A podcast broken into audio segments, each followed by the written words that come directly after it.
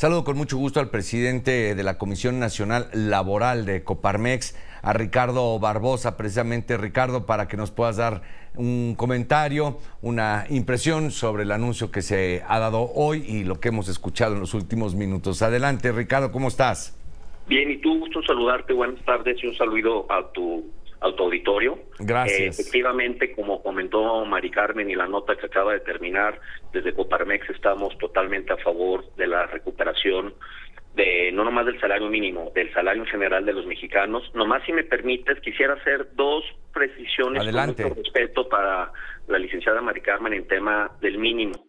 Eh, el primero es que el primer objetivo fue alcanzar la línea de bienestar individual en zonas eh, metropolitanas, lo cual yo se, ya se logró y efectivamente ahora es la línea de bienestar familiar.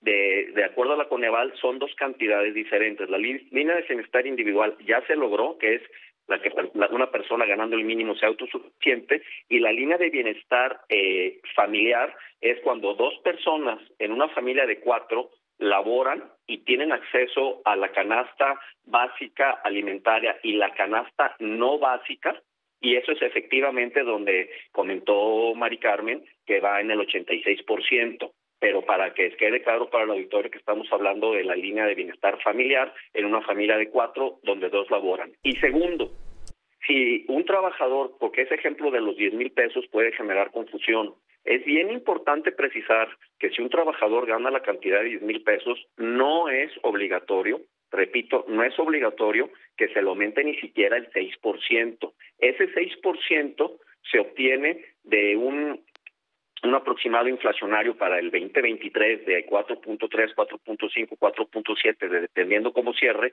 más 1.5 adicional que llegamos al 6%.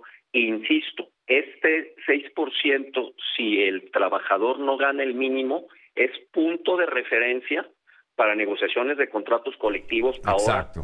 Ahora, ahora que como tú, ahora como tú sabes, ya que los sindicatos existen los que existen, valga la, el, el sí. comentario de que ahora sí son verdaderos, entonces es un punto de referencia, pero también para las negociaciones individuales. En enero, el empleador y el trabajador, con este ejemplo de los 10 mil pesos, y de acuerdo a la capacidad económica de la, de, de, del empleador, porque no es lo mismo una MIPYME que un gran empleador, el sector en que se encuentran, ahorita tú sabes que han estado golpeados los exportadores por el dólar tan bajo, uh -huh. tendrán como punto de referencia el 6%, pero puede una cantidad inferior o si la empresa puede, podrá hacer una cantidad sí. a, a, Ahora, adicional. No es obligatorio, Entiendo. porque creo que se puede pensar, se te puede generar confusión en tu auditorio. Claro, ahora, maestro Barbosa, estoy platicando con Ricardo Barbosa, quien es presidente de la Comisión Nacional Laboral de Coparmex.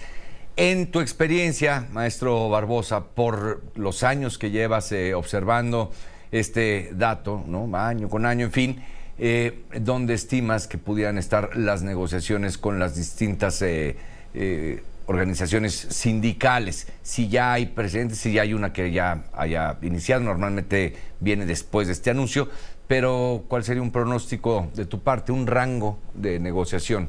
Sí, mira, totalmente como lo comentas, eh, te puedo señalar que hay un antes y después en las negociaciones colectivas en el país derivado de la reforma laboral.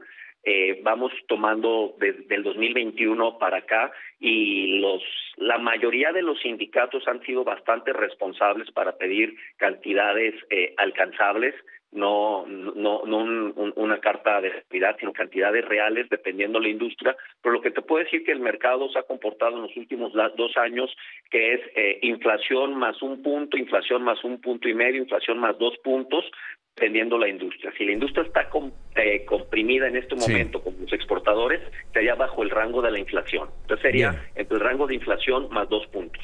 Bien, pues Ricardo, muchísimas gracias por haber aceptado esta comunicación. Muy buenas tardes. Que quedo a tus órdenes. Buenas tardes. Gracias. Saludos. Ricardo Barbosa, presidente de la Comisión Nacional Laboral de Coparme.